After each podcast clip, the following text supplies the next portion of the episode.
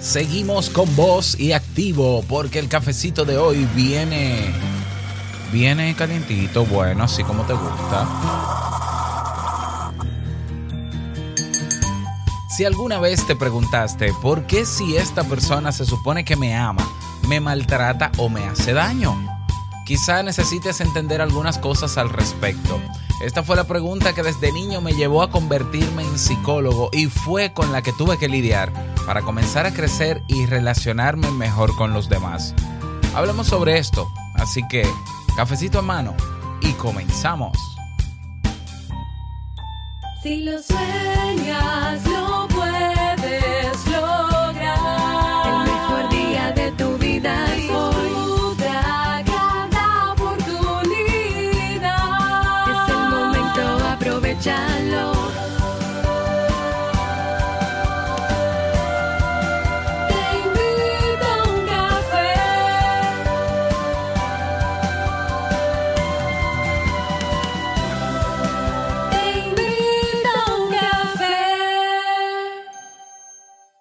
ahora contigo, Robert Sasuki, consultor en desarrollo humano y emprendimiento.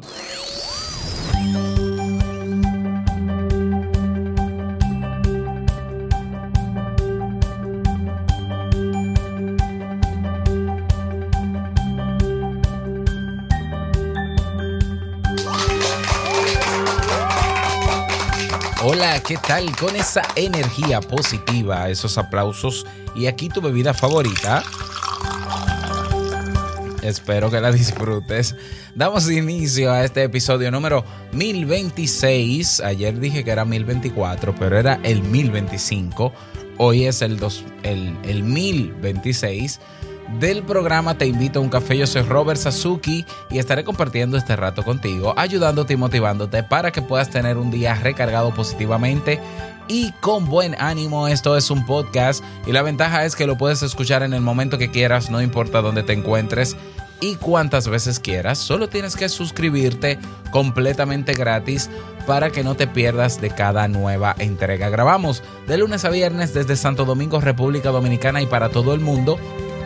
Y hoy he preparado un tema que tengo muchas ganas de compartir contigo y que espero sobre todo que te sea de muchísima utilidad. Recordarte que en el Club Kaizen tienes cursos en línea, tienes una comunidad también y tienes eventos en vivo cada mes y cada semana tenemos nuevos contenidos para que puedas mejorar tu calidad de vida. Tienes seis carreras disponibles, cada carrera tiene una cantidad de cursos y cada curso tiene una cantidad de lecciones. Estamos hablando de que tenemos más de 400 lecciones en el Club Kaizen categorizadas con un aprendizaje guiado, tienes videos, tienes materiales descargables, tienes una comunidad de soporte, todo lo que necesitas para comenzar a aprender habilidades nuevas, a desarrollar habilidades nuevas que te permitan ser mejor persona y no solamente en términos personales, sino también profesionales.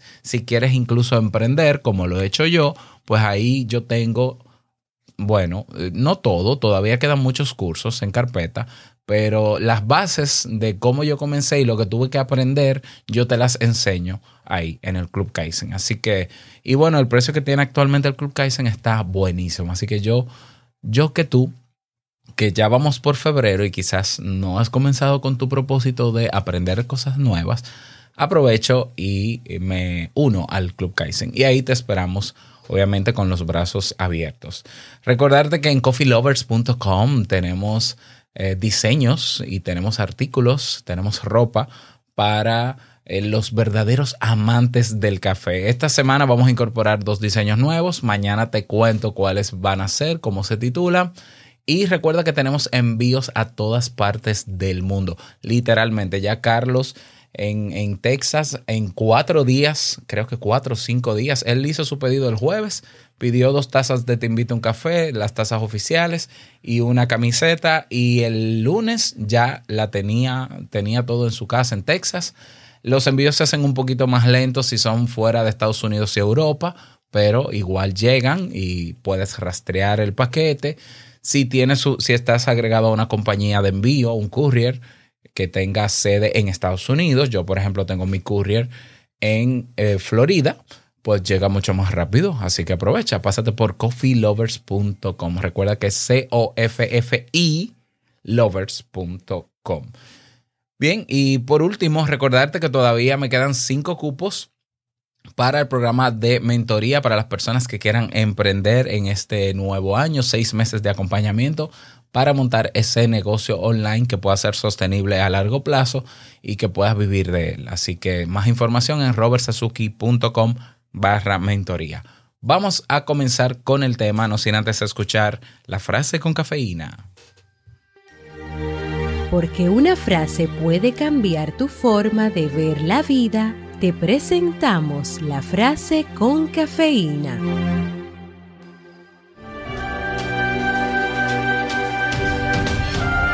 Lo contrario del amor no es el odio, sino la indiferencia. Ellie Wills.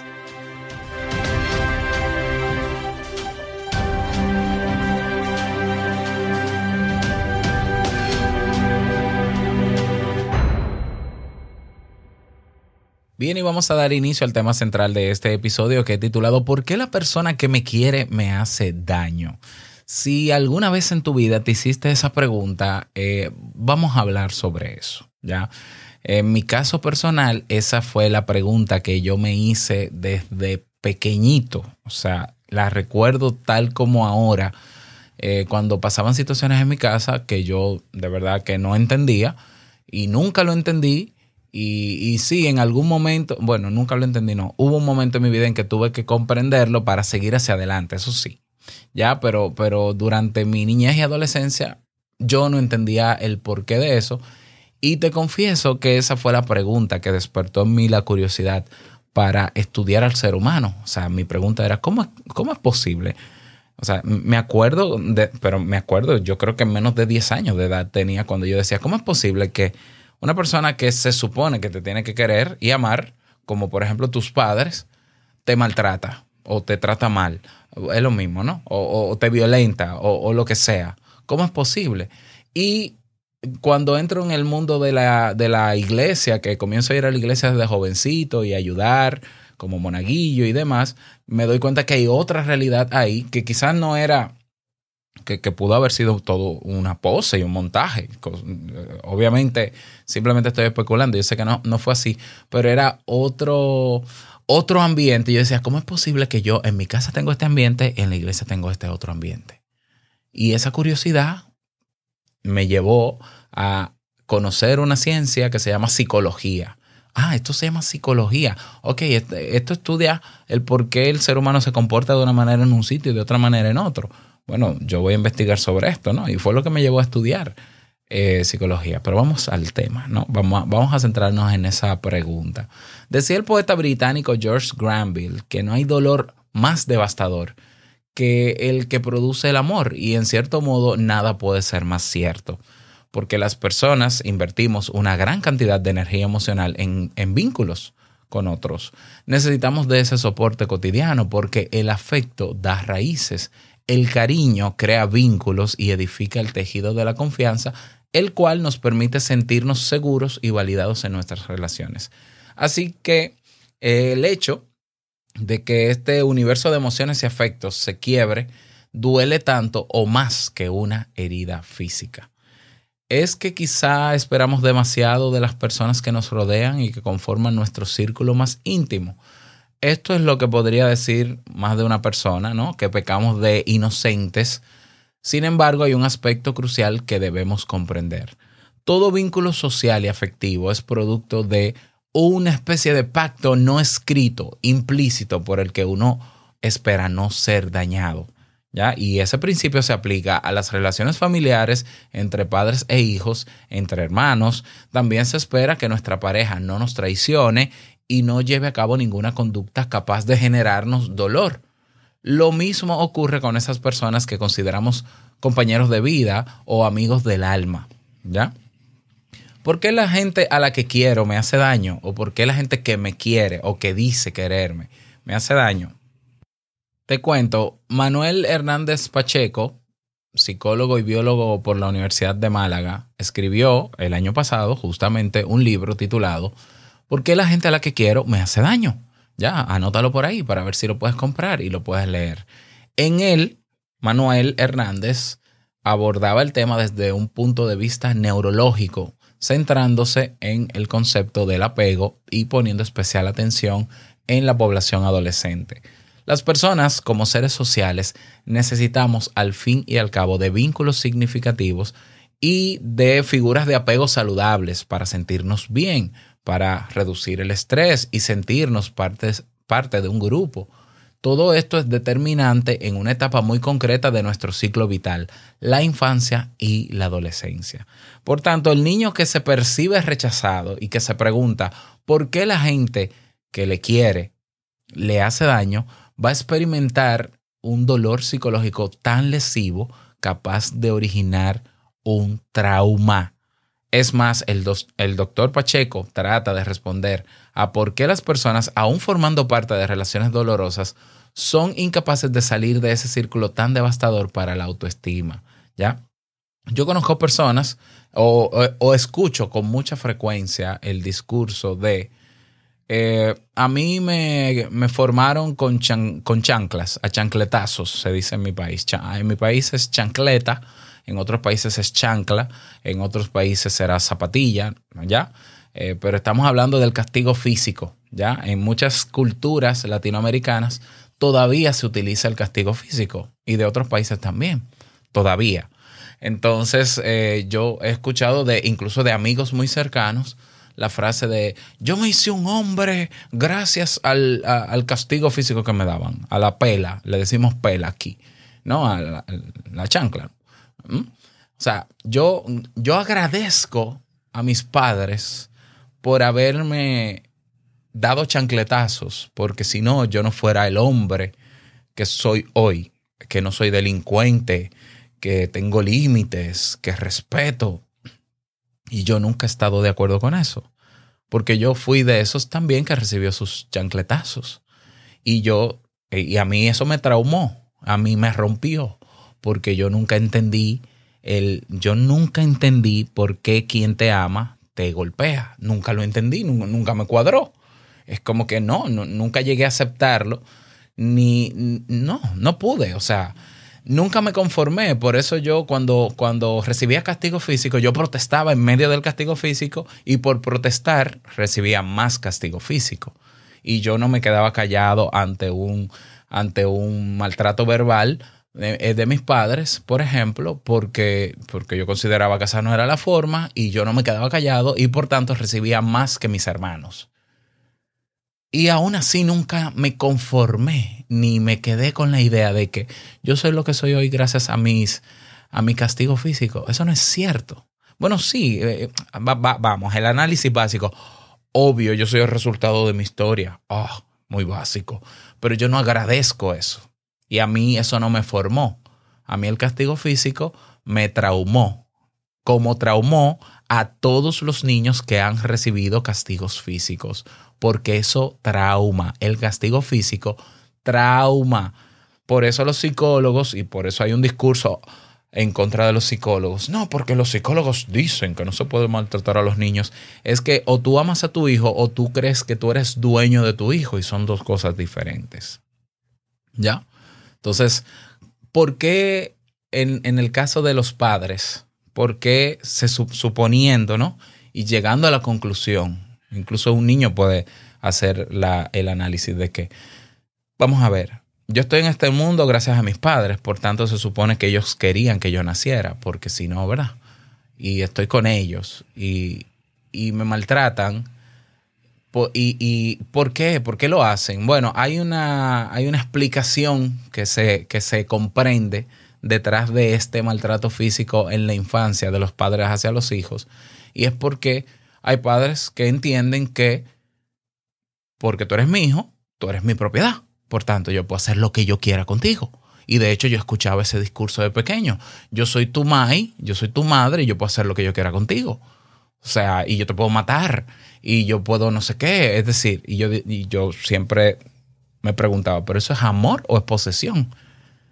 O sea, O sea, si yo tengo una taza aquí, como, la, como tengo en la mano en, en este momento, si yo quiero esa taza, yo busco la manera de no maltratar la taza porque porque se daña y me gusta la taza y la quiero para mí y la quiero usar siempre. O sea, ¿dónde está la lógica de, bueno, como yo te amo, yo puedo estrellarte donde quiera porque yo sé que la taza se va a traumar. Trauma es roto, sinónimo de rotura. Entonces, no tiene ninguna lógica el que yo quiera algo y lo maltrate y que eso se traduzca en amor. No, eso se puede traducir en posesión o eso se puede traducir en que tengo el permiso social, porque la cultura del castigo físico en mi país es muy arraigada. Tengo, la, tengo el permiso social para maltratarte y lo peor de todo es que tú de adulto me lo vas a agradecer. Algo más perverso que eso yo no he escuchado nunca en mi vida. O sea, yo te maltrato porque quiero, porque soy tu padre, porque tú me perteneces. Y cuando tú seas adulto, me lo tienes que agradecer. Sea, tú me lo vas a agradecer. Eso es macabro, eso es perverso. Eso yo nunca lo he entendido. ¿Ya? Entonces, la consecuencia del maltrato hacia la persona que supuestamente se quiere lo que logra en la persona maltratada es un trauma. Y no solamente hablo del trato con los hijos, sino también en las relaciones de pareja. Porque lo que se espera es que si tú me traes al mundo y me trajiste al mundo porque me amas y me mantienes y te sacrificas porque me amas, me cuides, me, me, no me maltrates porque me puedo romper. ¿Ya? El que compra el último iPhone inmediatamente o le compra un cover para que no se maltrate y no lo ande estrellando. ¿Por qué? Porque costó mucho. Es que esa es la lógica, ¿no? ¿Ya? Entonces, en la relación de pareja igual. Si te casaste conmigo, si decidiste estar conmigo, es porque me amas. Y si me amas, porque me vas a maltratar. ¿Ya? Entonces, la respuesta a la pregunta, ¿por qué hay personas que me aman y me tratan mal? ¿O por qué quien me quiere me, me hace daño? Bueno, número uno, sienten que tienen ese permiso social. Número dos, ven sus acciones de maltrato justificadas en que fueron criados de esa manera, en el caso de los padres. Bueno, pero es que a mí me criaron así a, palos y un buen palo. Aquí, aquí hay una frase que dice que un buen palo de pequeño arregla a cualquier persona de adulto. Eso es una estupidez. ¿Ya? O sea, eh, eh, eh, la sociedad donde yo vivo, los que se criaron con castigos físicos, yo, yo, yo, yo no, lo- no los he visto en terapia. Yo tuve que hacer un año de terapia grupal y tuve que hacer procesos de terapia individual para yo aprender a lidiar con la respuesta a esta pregunta. Y la gente no suele ir a terapia por eso, porque la gente suele normalizar eso y validarlo. Y, y lo más triste es que al justificarlo y validarlo, se está dando el permiso y entiende que la sociedad vuelve a otorgarle permiso para multiplicar ese maltrato hacia los hijos o hacia la pareja. Y eso puede explicar también el por qué tanta violencia en la familia, la violencia doméstica.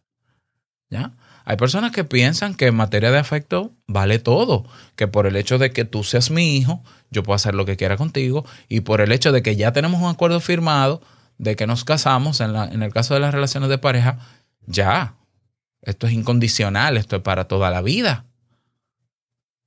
Pero no, realmente el amor sí tiene condiciones, y el afecto merece respeto y merece una atención cotidiana.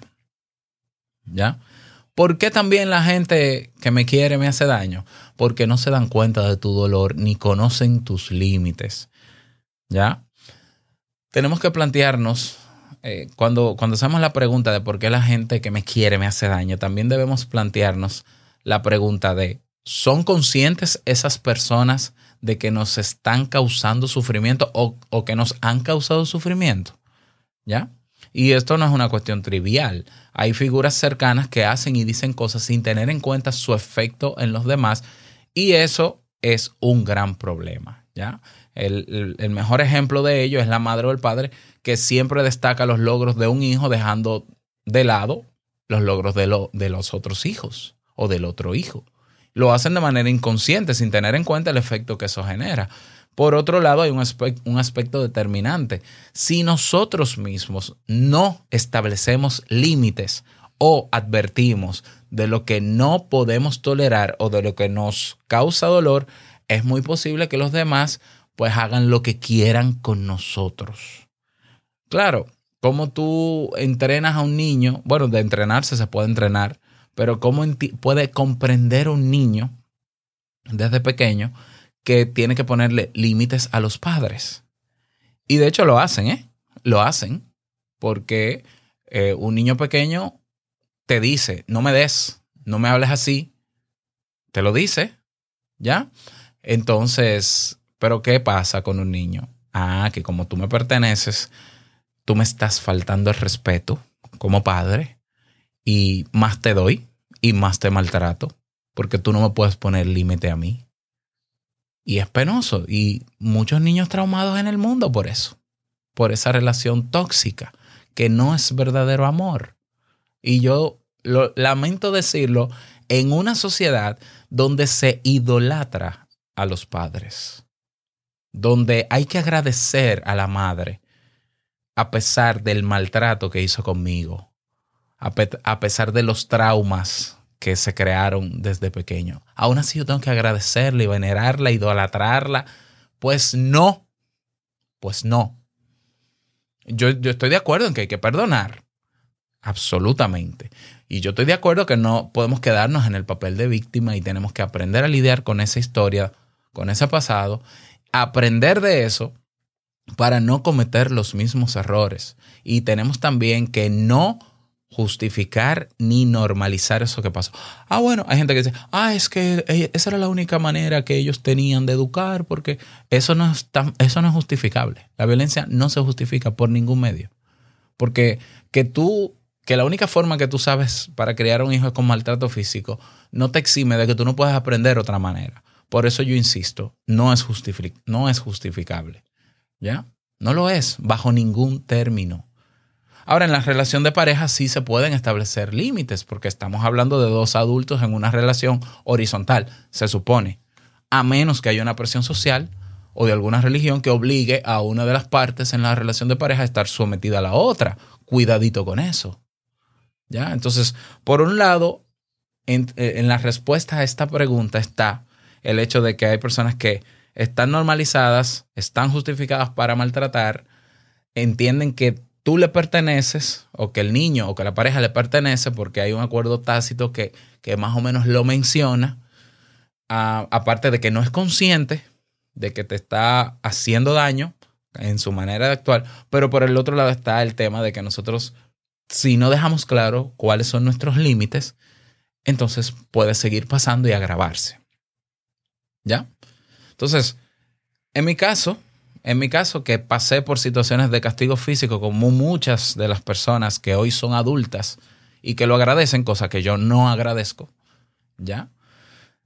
Eh, yo pasé por un proceso de terapia donde yo tuve que aprender a lidiar con eso y en ese proceso de terapia el mensaje estuvo claro. Tienes que poner límites tú. Tienes tú que aprender entonces a ser autosuficiente para salir poco a poco de ese sistema. ¿Ya? Y cuando salgas del sistema, como ya no estás dentro en la, en la misma escena, entonces dejar claro cuáles son tus límites como adulto.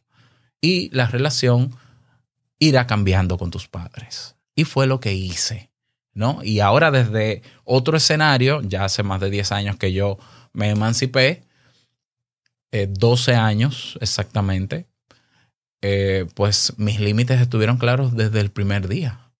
No porque yo soy tú. Un momento. Si eres mi madre, si eres mi padre, pero esta es otra relación. Aquí yo pongo mis límites y lo que tiene que ver conmigo yo lo dejo claro. Aquí yo no soy el ese hijo que donde ustedes tenían permiso de, no, un momento. Entonces nosotros tenemos que aprender a lidiar con esas situaciones, porque yo conozco gente que con 30 años, 40 años siguen eh,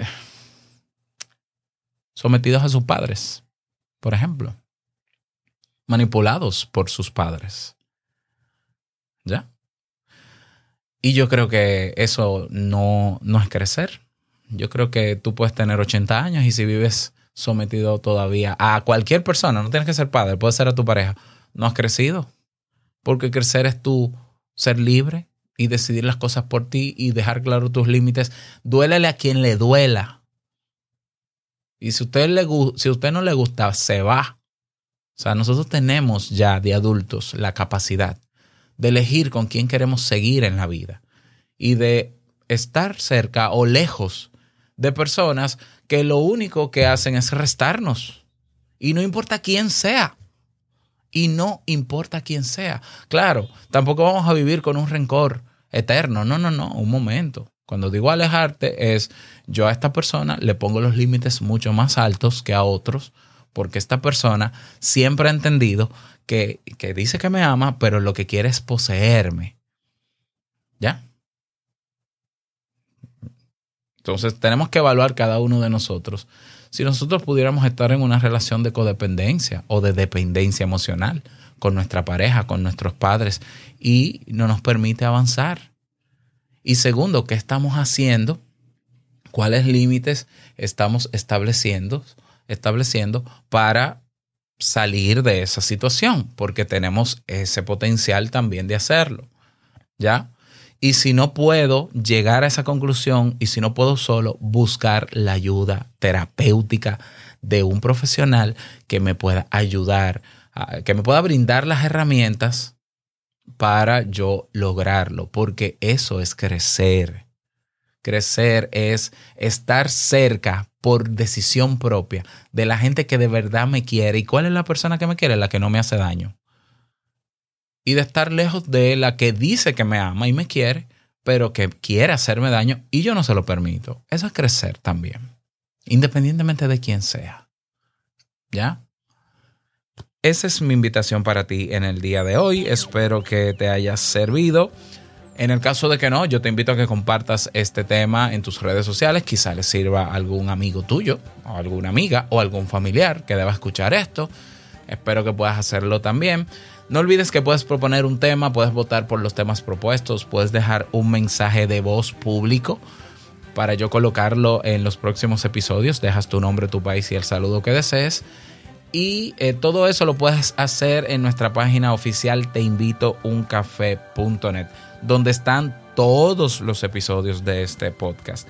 Nada más desearte un bonito día, que lo pases súper bien y no quiero finalizar este episodio sin antes recordarte que el mejor día de tu vida es hoy y el mejor momento para comenzar a caminar hacia eso que quieres lograr es ahora. Nos escuchamos mañana en un nuevo episodio. Chao.